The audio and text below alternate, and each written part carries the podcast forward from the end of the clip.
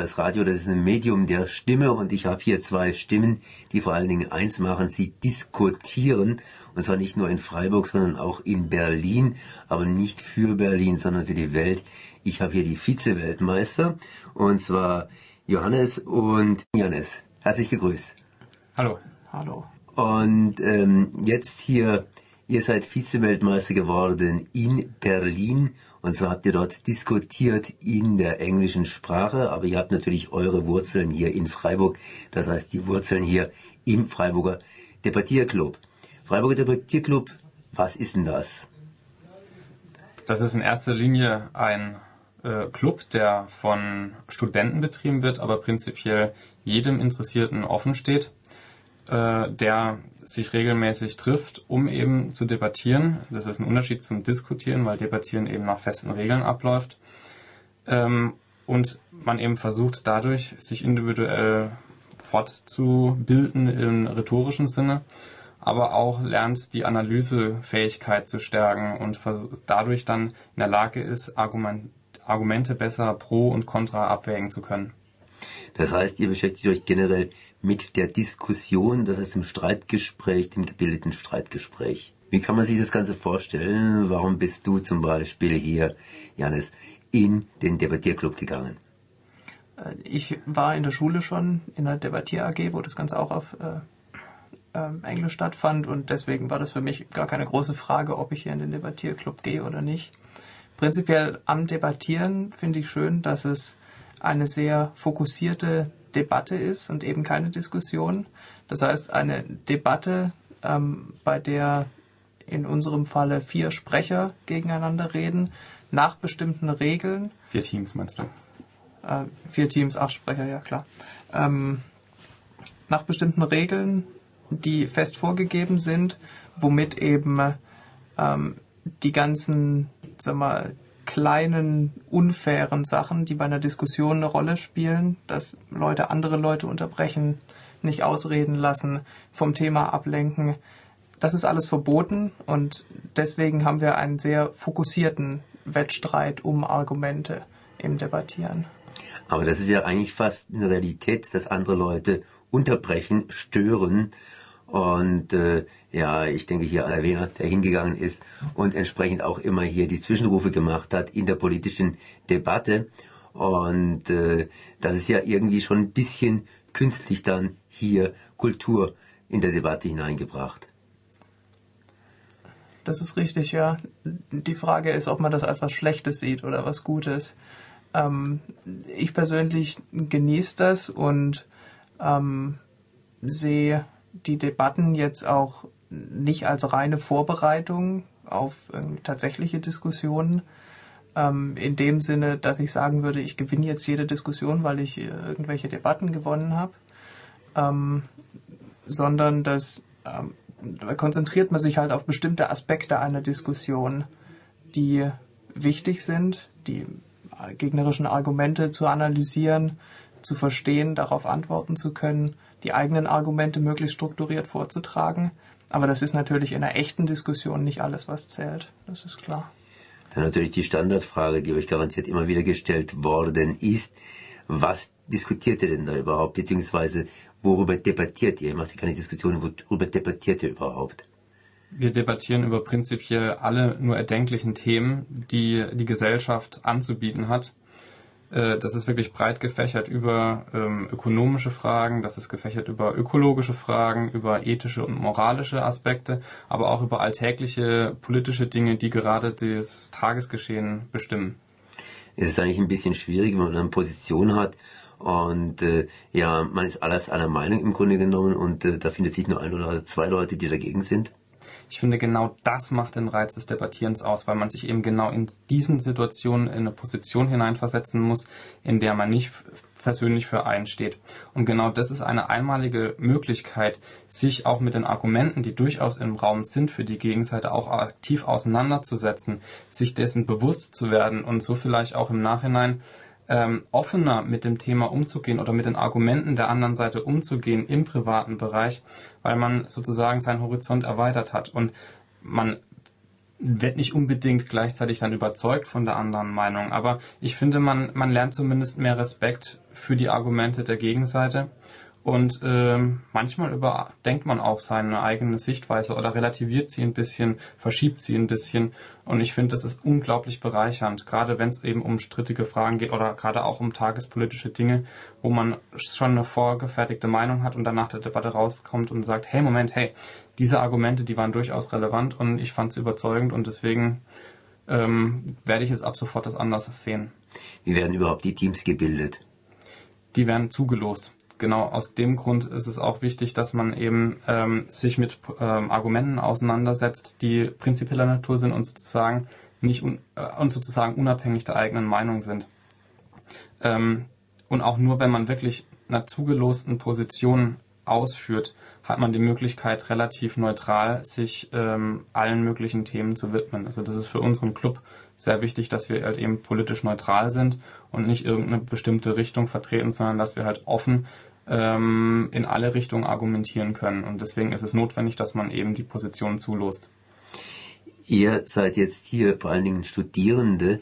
Wie finden die Leute den Weg zu euch, beziehungsweise welche Intention haben sie? Warum kommen sie zu euch? Also Janis hat ja schon seine Intentionen genannt, weshalb er zum Debattierclub gegangen ist.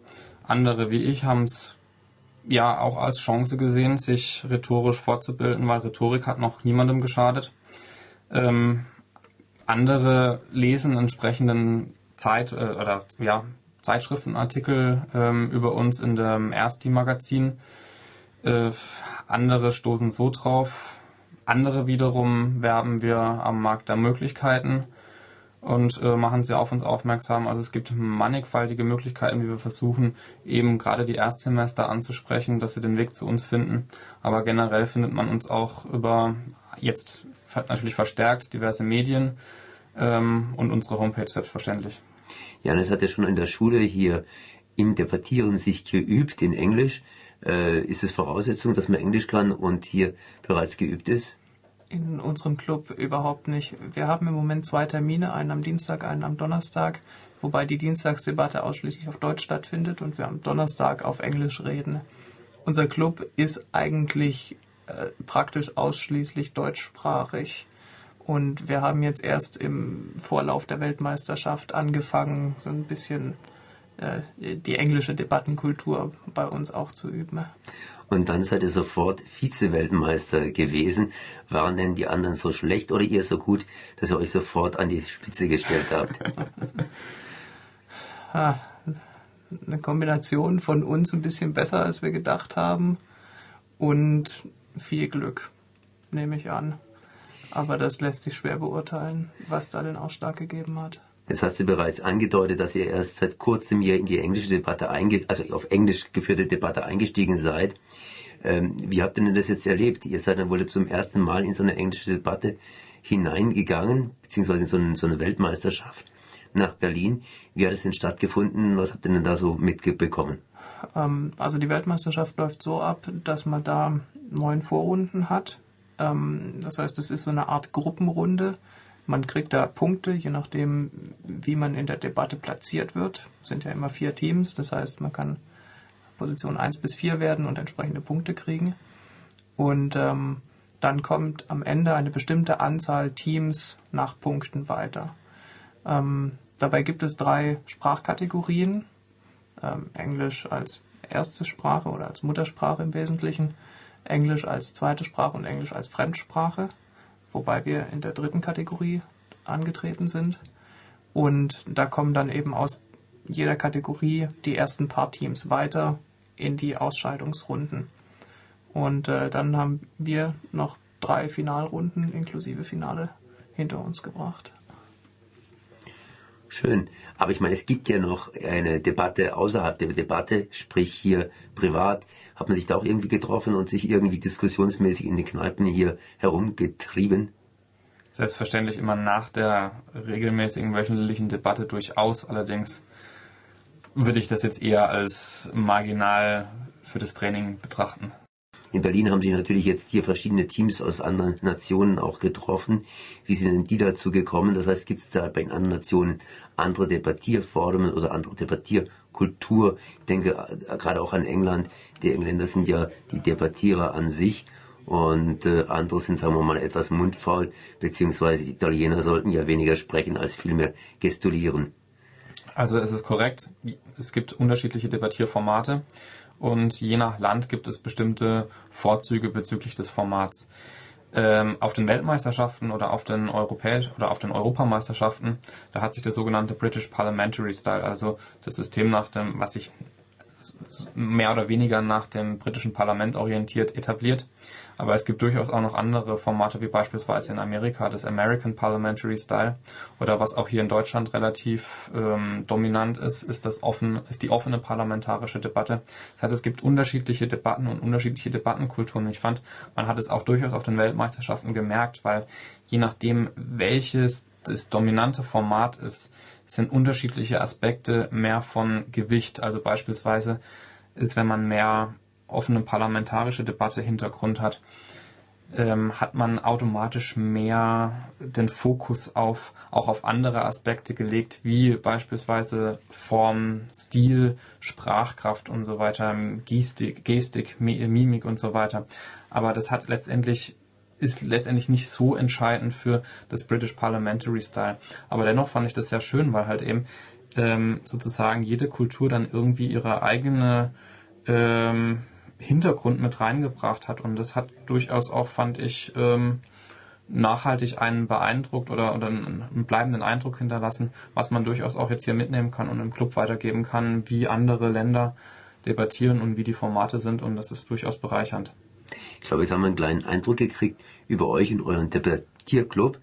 Mir kommt es relativ jetzt hier natürlich interessant vor, natürlich auch ein bisschen theoretisch. Was macht ihr eigentlich praktisch? Ich meine, ihr übt ja hier das Debattieren und das will mir ja vielleicht auch zum einen oder anderen Mal anwenden oder zum Beispiel auch Reden ganz einfach halten, dass man auch irgendwas bewirkt. Das ist ja auch eine Übung zum Teil, aber man hat ja schließlich auch nicht nur eine neutrale Position, sondern eben auch ist ein Mensch, der eine politische ja, Position vertritt. Äh, wird es von euren Mitgliedern irgendwo angewandt? Sind einige eurer Mitglieder zum Beispiel Mitglied von Parteien, Gewerkschaften, Studentenvertretungen oder machen sonst wo äh, ja von sich reden? Äh, selbstverständlich sind bestimmte Mitglieder unseres Clubs auch anderweitig aktiv, äh, auch in Parteien. Allerdings jetzt ist es breit gestreut in alle möglichen politischen Lager. Also es gibt hier wirklich in unserem Club alle, das gesamte politische Spektrum ist dort abgebildet.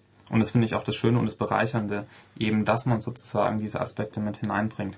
Und das führt mich auch wieder auf die Frage von vorhin zurück ähm, mit dieser künstlichen Debatte und Wenert. Ähm, man muss sich immer fragen, in welcher Welt wollen wir eigentlich leben? Wollen wir wirklich eine Welt haben, in der die Leute sozusagen demagogisch irgendwelche Phrasen sozusagen von sich geben und dadurch die Massen sozusagen mobilisieren können oder eben entsprechend Aufmerksamkeit bekommen? Oder möchten wir, dass wir eine Gesellschaft haben, die in der Lage ist, kritisch die äh, Argumente dahinter zu hinterfragen und entsprechend abzuwägen. Und ich finde gerade letzteres ist eine entscheidende Debatte, unabhängig davon, ob wir jetzt in einer basisdemokratischen äh, politischen System sind oder in einem äh, äh, repräsentativen. Ähm, und ich finde, wir sollten unsere äh, Bürgerinnen und Bürger dazu schulen, dass wir eben versuchen, kritisch zu hinterfragen und uns eben beide Seiten äh, anzuschauen und dann zu analysieren und abzuwägen, was besser ist. Und ich finde, deswegen ist es auch wichtig, dass man eben sich mit beiden Seiten auseinandersetzt. Eigentlich ein tolles Schlusswort. Wollt ihr noch was kurz sagen? Irgendwelche klassischen Grüße? Nein, eigentlich nicht. eigentlich nicht, sondern ihr wollt garantiert Leute klassisch begrüßen und zwar live bei euch genau. in den Veranstaltungen. Wann kann man euch hier live erleben bzw. live mitmachen? Ähm, also wir treffen uns jeweils dienstags und donnerstags, wie Janis schon gesagt hat. Dienstags 20 Uhr in der Landeszentrale für politische Bildung. Das ist in der Bertholdstraße 55 genau gegenüber dem Cinemax.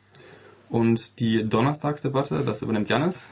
Donnerstags immer um 19.30 Uhr. Wir treffen uns am Haupteingang des KG1 bei den beiden Statuen, falls das jemandem was sagt.